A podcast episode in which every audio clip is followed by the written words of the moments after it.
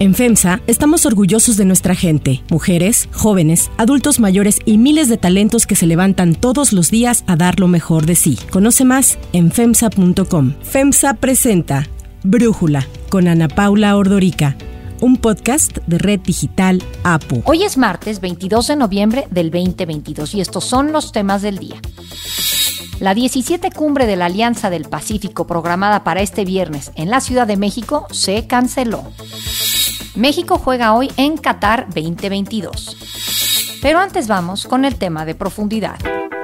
Sabía que iban a hacer en México otra reunión, porque ya han hecho algunas, de personajes del conservadurismo en el mundo el fin de semana pasado, la Ciudad de México fue la sede de la Conferencia de Acción Política Conservadora, la CIPAC, en donde se reunieron personajes de la ultraderecha como Eduardo Bolsonaro, hijo del presidente de Brasil Jair Bolsonaro, el político argentino Javier Milei, Steve Bannon, ex asesor de Donald Trump y hasta el propio Trump envió un video mensaje. La CIPAC fue creada en Estados Unidos. Su primera reunión se realizó en 1974 y ahora no solo agrupa a la extrema derecha estadounidense, también a la de otros países. Su página oficial explica que tienen una filosofía política en la que la soberanía reside en el individuo y defienden al capitalismo como el único sistema económico de nuestro tiempo compatible con la libertad política. Desde el viernes y el sábado, las posturas del conservadurismo provocaron que manifestantes se pronunciaran en contra de esta reunión en México. La lucha antifascista por América Latina y tiemblen, y tiemblen. Tiemblen los fascistas, la América Latina será toda La conferencia del fin de semana fue organizada por el actor mexicano, ex asesor de Trump y presidente de CIPAC México, Eduardo Verástegui, quien en agosto pasado participó en el Foro Conservador en Texas. En esa ocasión anunció que se realizaría por primera vez el Foro de la Ultraderecha en México para reunir a los líderes conservadores que buscan detener el avance del socialismo en América Latina y lograr la defensa de la vida, la familia y las libertades fundamentales. Sobre el evento, el presidente López Obrador dijo que no afecta a su movimiento, que al contrario le ayuda a dar a conocer cómo son los conservadores. Son racistas, de cómo son clasistas, de cómo discriminan, de cómo son muy corruptos, de cómo no tienen escrúpulos morales de ninguna índole, de cómo son muy partidarios de la violencia. Ante las críticas que recibieron los participantes del foro de parte del presidente López Obrador, Verástegui le recordó que es un servidor público y como sus resultados están muy mal, le sugirió mejor que renuncie. Tachó al presidente de querer concentrar el poder militarizando el aparato de gobierno y corrompiendo el orden constitucional del país, pero López Obrador declaró que todos son libres de expresarse. Si vienen todos esos personajes, tienen todas las libertades que se garantizan en México para reunirse, para manifestarse para expresarse. En la CIPAC, el senador de Texas, Ted Cruz, emitió un mensaje por video en donde criticó al gobierno mexicano y también al presidente López Obrador. Recordó la gran cantidad de periodistas que han sido asesinados en México y acusó al presidente de no hacer nada al respecto. El presidente López Obrador está tratando de hacer que estas tendencias sean todavía peor y parece que está siendo parte de un poder, abusivo. En su discurso, el diputado argentino Javier Milei negó que las mujeres tuvieran un techo de cristal y hasta bromeó con ello. Dijo que si fuera verdad que cobran menos que los hombres, pues las empresas las contratarían mucho más. Uno de los mensajes más esperados en la conferencia fue el del expresidente estadounidense Donald Trump, quien llamó a la unión de más conservadores para defender a Dios, a la familia, al país y frenar el avance del socialismo. También resaltó la urgencia de proteger las fronteras. We must secure our borders and dismantle the criminal cartels that are doing violence to our people. We must stop the spread of socialism and just not allow it to continue to sweep across this region or our land, and we must rebuild our economies to lift up our workers and our families. Trump, que ha insultado a México en repetidas ocasiones, terminó su discurso en medio de aplausos y gritos de apoyo de conservadores de varios países, incluyendo de México. Por su parte, políticos del gabinete de López Obrador descalificaron la reunión. Mario Delgado, el líder nacional de Morena, dijo que el evento de los conservadores demuestra la desesperación de la extrema derecha por los logros de la cuarta transformación y de los gobiernos de izquierda de todo el continente. La jefa de gobierno de la Ciudad de México, Claudia Sheinbaum, también habló de su desacuerdo con la CIPAC. Los calificó de ser atroces. Lo que defienden es el odio, la discriminación y la atrocidad, que es lo que representa el fascismo. En la ciudad hay libertad de expresión, pero no por eso no condenamos lo que estén eh, defendiendo. Ya vivió América Latina regímenes fascistas y no queremos que eso regrese nunca más. Sheinbaum agregó que es necesario revisar quiénes son los que promueven las ideologías fascistas en México, ya que el primero en entablar relaciones con estos movimientos fue el PAN. Pese a esto, la CIPAC dijo que actualmente no hay un partido que los represente y calificó al PAN de ser una derecha cobarde. Por ello, la agrupación llamó a crear una fuerza política de derecha en México, partido que estaría relacionado principalmente con los republicanos estadounidenses. Tras la propuesta, Eduardo Bolsonaro sugirió al propio Verástegui como candidato presidencial. El análisis. Para profundizar más en el tema, le agradezco a Mario Campa, economista y politólogo, platicar con nosotros. Mario, ¿qué opinaste de este encuentro de la extrema derecha en México? Siento que a la extrema derecha en general en el mundo no les ha ido bien últimamente, salvo el caso de Italia. Bueno, sí, efectivamente en Italia ganan, pero hay que también poner atención en otros países. Por ejemplo, en España, Vox es el tercer partido más grande. En Francia, el Frente Nacional pues sigue con posibilidades una vez que se vaya Macron de ganar el poder. Y en Latinoamérica, que es donde tendría también importancia este encuentro, en Latinoamérica uno de los ponentes de la CIPAC, como es José Antonio Caz de Chile, pues llegó a la segunda ronda frente a Gabriel Boric o también el mismo Bolsonaro pues estuvo a muy poquito de ganar en Brasil. Milei en Argentina tiene buenas posibilidades de hacerlo el próximo año. Entonces, definitivamente el grupo de ultraconservadores se ha ido articulando, no es únicamente un movimiento en Latinoamérica, sino que muchos de estos partidos sudamericanos tienen ya una alianza explícita con Vox y también eso les crea puentes con los republicanos, específicamente el ala trompista, que hay que recordar que los republicanos en este momento están un tanto divididos. Y así hay otros partidos en Europa que también tuvieron representación en la CIPAC. Entonces yo creo que no hay que limitar este fenómeno únicamente a Latinoamérica, sino que entenderlo como una alianza que va a Norteamérica y que va también a Europa. ¿no? Sí, hablas de Trump. A mí me sorprendió escuchar su mensaje en donde atacó de alguna forma a México, habló de sellar la frontera con México y a la vez teníamos o tuvimos estos días a Andrés Manuel López Obrador defendiendo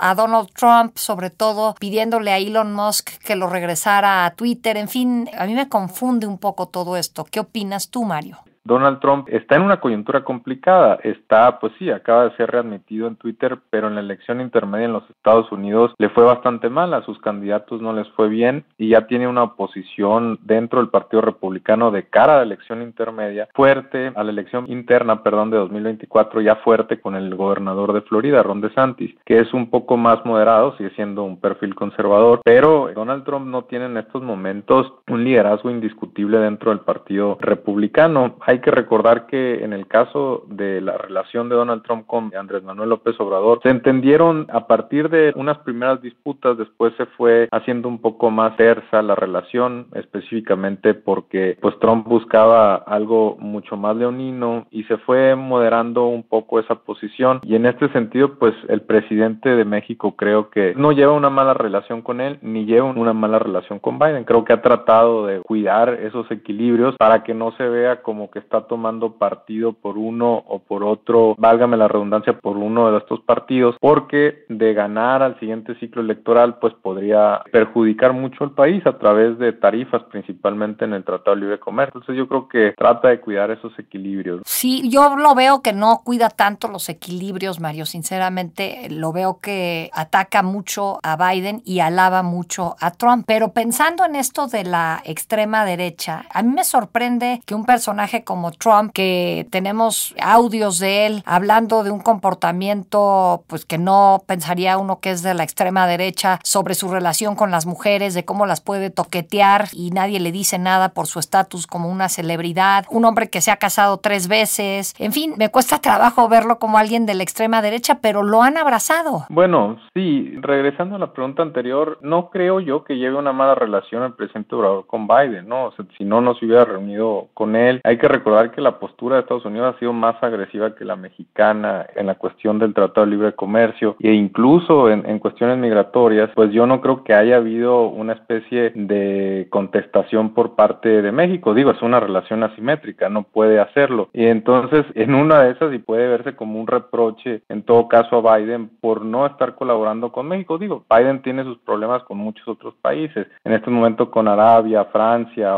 eh, otros países eh, latinoamericanos, pero otra historia, ¿no? En cuanto a un candidato de extrema derecha, en este caso Trump, pues mira, en este caso yo creo que el Partido Republicano está pasando por un proceso complicado donde quiere defender los valores conservadores, pero por otro lado se ha ido haciendo de un electorado más complejo, ¿no? El Partido Republicano solía defender principalmente intereses de élite y en estos últimos elecciones ha ido también ganando posiciones en un electorado que el Partido Demócrata ha ido abandonando, que son muchos hogares de ingreso bajo y pueden ser también hogares de raza blanca, pero es importante destacar que son de ingreso bajo. Incluso en esta última elección, de acuerdo a los números que ya circulan, ganó mucho apoyo entre latinos, irónicamente, porque si tú le estás imponiendo restricciones a la migración, se esperaría que los latinos te quitaran el apoyo, pero resulta que si uno se pone también a rascarle un poquito a qué pudo haber pasado, es que también a veces los latinos buscan protección a su propio empleo cuando hay una crisis económica y entonces las restricciones a la migración pueden estar resonando. Digo, con esto no quiero ni remotamente decir que estoy de acuerdo con ello, pero en un ambiente económico complicado podría esto también haber sido un castigo para Biden, donde sabemos que la inflación está alta y el crecimiento bajo. Entonces, esto le crea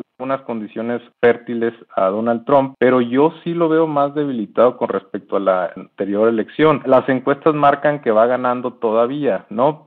a nivel nacional dentro del Partido Republicano, pero está creciendo su principal opositor, que es el gobernador de Florida, y en ciertos estados clave donde los republicanos tienen que competir con la reelección de Joe Biden, ahí está incluso mejor ya el otro candidato. Entonces es interesante también las disputas que hay internas, ¿no? Sí. Oye, y regresando al evento en sí de CIPAC en México, tú subiste un tweet con el programa y me parece pues que tiene o tuvo pues algunos eventos de llamar la atención. ¿Cómo resistir las dictaduras, por ejemplo, cuando de alguna manera vimos a Trump como alguien que casi que admiraba a dictadores desde Kim Jong-un en Corea del Norte hasta hablaba bien de Vladimir Putin, que no es que sea un dictador, pero sí es un autócrata. El hecho de tener una plática sobre cirugía transgénero en menores, en fin, me pareció muy interesante, ¿no? Siempre arrancando con una misa. ¿Tú qué opinaste, Mario? Es un tema que también es complejo porque, digo, o sea, arrancó con una misa católica, pero muchos de los grupos conservadores en otras partes pues, pueden ser evangelistas, por ejemplo, ¿no? Y no necesariamente eh, son parte de la Iglesia Católica. Entonces, yo creo que eso nos da pistas también de que los organizadores buscaron imponer ciertas agendas. No sabemos específicamente quiénes son los organizadores, pero eso podría dar algunas pistas, ¿no? Digo, sabemos, por ejemplo, quiénes son los que intervinieron del lado mexicano, ¿no? Está el actor Eduardo Verástegui, pero por ahí también está Armando Regil y hay que trazar un poquito la historia política de Armando Regil para saber qué asociaciones civiles en algún momento representó. Se los dejo de tarea, pero son empresarios muy ligados a la Iglesia Católica, ¿no? Eh, entonces, no necesariamente todo el mundo piensa que fue el PAN el que pudo haber apoyado económicamente para organizar una conferencia como esta que requiere pues muchos desplazamientos, hospedajes, la sede en sí, pero no necesariamente pudo haber sido el PAN el que apoyó esto, incluso se llevó por ahí algunos reproches durante el evento. Pudieron haber sido grupos que efectivamente están buscando organizarse de cara al futuro. No sé si les alcance para la elección del 2024. No hay una plataforma, digamos, unificada. No hay partido que esté ofreciendo su plataforma como una especie de renta. No sería fácil, pero de cara al futuro, ah, pues yo sí veo para quien rechaza tantos valores ultraconservadores, pues una amenaza en el sentido de que hemos visto que ha crecido en Sudamérica. Ahorita, de momento, dada la fuerza de un partido nuevo en México, dada la fuerza y la aceptación de un presidente como es López Obrador, no se antoja que sean competitivos en este momento, pero al futuro seríamos ingenuos si no le prestamos atención a este tipo de plataformas y fenómenos políticos, ¿no? Mario, muchísimas gracias por platicar con nosotros y por darnos este análisis. Gracias a ustedes por el espacio. Si te gusta escuchar Brújula, te invitamos a que te suscribas en tu aplicación favorita o que descargues la aplicación Apo Digital. Es totalmente gratis y si te suscribes será más fácil para ti escucharnos. Además, nos puedes dejar un comentario o calificar el podcast para que sigamos creciendo y mejorando para ti. Hay otras noticias para tomar en cuenta. 1. Alianza del Pacífico. La 17 cumbre de la Alianza del Pacífico que estaba programada para el próximo viernes en la Ciudad de México se canceló. La razón fue porque el Congreso de Perú no concedió permiso al presidente Pedro Castillo para viajar a nuestro país, en donde recibiría la presidencia pro tempore de la Alianza del Pacífico, la cual México encabeza actualmente. Es que yo soy el presidente transitorio o temporal de esa alianza y le corresponde ser el presidente del Perú el que reciba la presidencia. Entonces, si no viene, ¿a quién le entrego? Y es que el Congreso de Perú rechazó la solicitud de Castillo para participar en la cumbre, en gran medida por las diferencias políticas que el mandatario guarda con los legisladores de oposición que son quienes lideran la Cámara. Consideraron que no era conveniente el viaje de Castillo a México mientras hace frente a diversas investigaciones por corrupción. La agenda preparatoria que arrancó ayer con el encuentro de las coordinaciones nacionales, esa no se suspendió y pese a que no se lleve a cabo la cumbre, López Obrador indicó que se mantienen en pie las reuniones bilaterales que tiene programadas con los presidentes de Chile, Gabriel Boric, Costa Rica, Rodrigo Chévez y Honduras, Xiomara Castro, quienes visitarán México en los próximos días. 2. Qatar.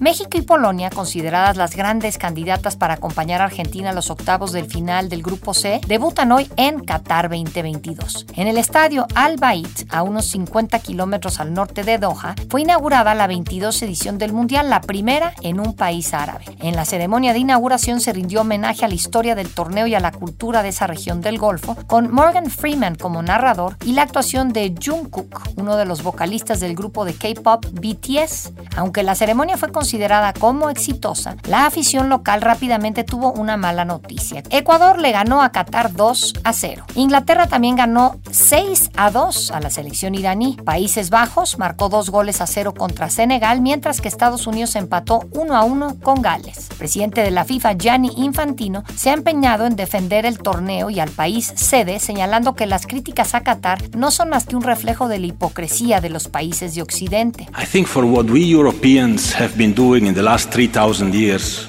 around the world, we should be apologizing for the next 3,000 years before starting to give moral lessons El torneo está marcando algunos parteaguas. Horas antes de la inauguración, el primer vuelo comercial entre Israel y Qatar, dos países que no tenían relaciones diplomáticas, salió de Tel Aviv rumbo a Doha. Qatar 2022 también será recordado como el mundial en el que los aficionados no tendrán cerveza mientras disfrutan de los partidos. Esto después de que se confirmara apenas un poco antes del arranque del torneo la prohibición de su venta alrededor de los estadios. Desde Doha, en Qatar, David Feitelson, periodista de ESPN, nos habla sobre las expectativas que hay para el encuentro de hoy entre México y Polonia. Llegó el momento del debut mexicano, la presentación mexicana en este Campeonato Mundial de Fútbol. Las expectativas pues son bajas. Realmente son expectativas muy, muy livianas sobre lo que podrá hacer México en este mundial. Hay un pesimismo, muchos dicen que exagerado, yo creo que es un pesimismo evidenciado en la falta de fútbol, en la falta de un estilo. México no domina una forma de jugar, tiene futbolistas que no están en su mejor nivel y realmente viene precedido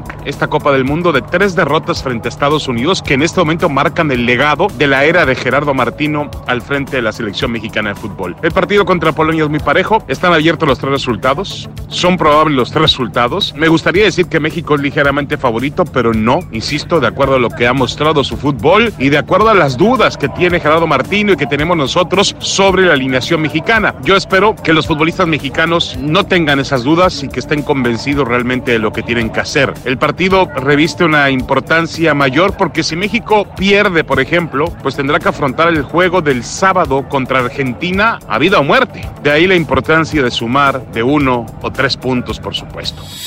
Para cerrar el episodio de hoy los quiero dejar con música de Pablo Milanes. Muchas veces te dije que antes de hacerlo había que pensarlo muy bien. El cantautor cubano falleció anoche a los 79 años en Madrid, en España, tras estar varios días hospitalizado a causa de complicaciones de su enfermedad oncohematológica. Pablo Milanés, quien fue uno de los fundadores de la nueva trova cubana, canceló sus últimas actividades ya que el pasado 11 de noviembre se dio a conocer que estaba siendo tratado por una serie de infecciones. Milanés ofreció el 21 de junio su último concierto en La Habana, en Cuba, y lanzó más de 40 álbumes en solitario a lo largo de su carrera. ¡Qué gloria te tocó! ¡Qué ángel te amó! ¡Que ha renacido! Qué milagro se dio cuando el amor Yo soy Ana Paula Ordorica. Brújula lo produce Batseba Faitelson. En la redacción, Airam Narváez. En la coordinación y redacción, Christopher Chimal. Y en la edición, Cristian Soriano. Los esperamos mañana con la información más importante del día. Oxo, Farmacias ISA, Cruz Verde, Oxo Gas, Coca-Cola FEMSA, Invera, Torrey y PTM son algunas de las muchas empresas que crean más de 245 mil empleos tan solo en México y generan valor como parte de FEMSA. FEMSA presentó Brújula con Ana Paula Ordorica, un podcast de Red Digital APO.